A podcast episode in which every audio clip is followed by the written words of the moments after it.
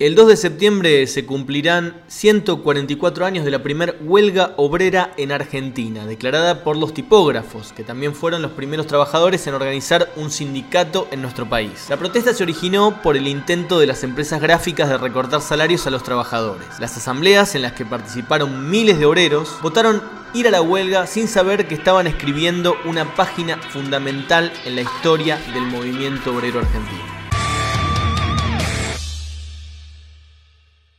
De esa protesta hasta hoy han ocurrido muchos otros conflictos, triunfos y derrotas. Pero lo que es indiscutible es que todas las reivindicaciones obtenidas hasta hoy fueron fruto de la lucha y movilización popular. ¿Qué hubiera sido del derecho al descanso dominical, por poner un ejemplo, de no ser por las miles manifestaciones y protestas del movimiento obrero argentino? Y de la jornada de 8 horas, hoy tan cuestionada por el avance de la precarización laboral, podríamos decir lo mismo. La protesta es el método fundamental para conquistar nuevos derechos y reivindicaciones para cualquier sector explotado y oprimido. Sin protesta social, las relaciones laborales, sociales, democráticas serían hoy las del siglo XIX. Y varios quieren que la sean, impulsando y apoyando nuevas formas de explotación y precarización laboral como la economía de plataformas y el trabajo precarizador de las empresas de reparto por aplicación, entre otros ejemplos que podríamos poner. El derecho a la protesta social está establecido claramente en la Constitución Nacional como forma de libertad de expresión, así como en varios tratados internacionales como la Declaración Universal de los Derechos Humanos. Sin embargo, no siempre esto fue así. Y además que esté escrito en un papel no quiere decir que se cumpla indefectiblemente, que esté garantizado de una vez y para siempre. Los límites para ejercer este derecho están mediados por las relaciones de fuerza entre las clases sociales, así como por el contexto cultural, social y político de cada lugar y tiempo histórico. Cuando los tipógrafos se lanzaban a la huelga en 1878, la medida era considerada una actividad ilegal. El derecho a la protesta es en sí mismo una conquista de la propia protesta social, de la propia lucha de los explotados y oprimidos. No olvidemos a los mártires que fueron asesinados en la lucha por nuestras reivindicaciones, incluso para conquistar el propio derecho a la protesta. Como los anarquistas Sacco y Vanzetti, que reclamaban por la jornada laboral de 8 horas, las 129 obreras textiles quemadas vivas en una fábrica en conmemoración, en las cuales se celebra el 8 de marzo, o los mártires de Chicago, en honor a los cuales se estableció el 1 de mayo, Día Internacional de los Trabajadores. Algo tan básico como poder protestar y que no sea un delito, fue y es una conquista de los trabajadores y de la propia historia de la lucha de clases. So we'll march day and night by the big cooling tower.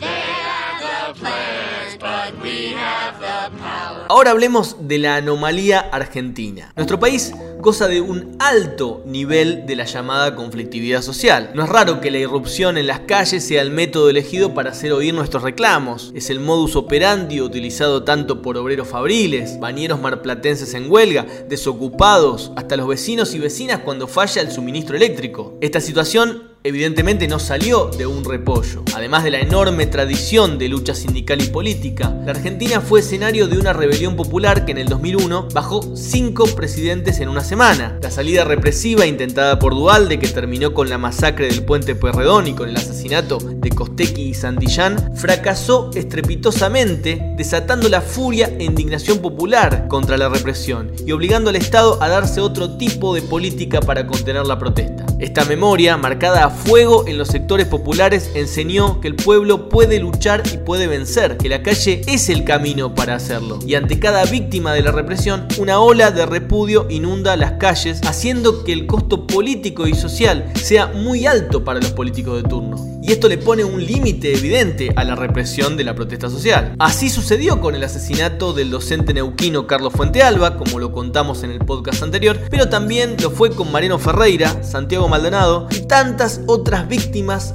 de la represión estatal. Pero yendo a la actualidad, el Starter Pack del acuerdo con el FMI no solo viene con recetas económicas de ajuste, porque para poder aplicarlas, los partidos capitalistas tienen que terminar con la anómala resistencia de la clase obrera y el pueblo argentino. El síntoma a combatir es esa fuerte tradición reivindicativa de lucha en las calles, los piquetes y movilizaciones, las huelgas y acciones de lucha de todo tipo que los trabajadores de nuestro país fueron aprendiendo en su larga historia de lucha. En los últimos días, semanas y meses hemos visto como varios políticos de todo tipo y color han salido a expresarse contra el derecho a la protesta. Horacio Rodríguez Larreta, por ejemplo, bravuconeaba con que habría que sacarle los planes a quienes cortan calles. Claro que hipócritamente lo que le molesta a Larreta no son los piquetes sino los pobres. Por algo apoyó de manera tan entusiasta las movilizaciones reaccionarias de los patrones del campo que salieron a protestar contra los impuestos a su renta. Pero eso sería motivo para otro podcast. En su repudio a los pobres y sectores populares que luchan no fue nada original, porque la propuesta de sacarle los planes a los que protestan y cortan calles fue hecha originalmente por Juan Zabaleta, ministro de Desarrollo Social de la Nación, quien anunció en su cuenta de Twitter que daría de baja a un beneficiario de un plan social que participó de la protesta en el Congreso contra el pacto con el FMI el 15 de marzo pasado. El posteo fue retuiteado por Patricia Burri, quien lo festejó y propuso hacerlo extensivo a todo aquel que ose cortar una calle. Pero otro del palo oficialista que intervino en el mismo sentido fue Matías Culfas, ministro de Desarrollo Productivo, tratando a los movimientos sociales como sindicatos de pobres que se benefician cuantos más pobres hay. Y a esto se le podrían sumar las declaraciones de los llamados libertarios como Milley y Spert, que más que libertarios son neofascistas, que anduvieron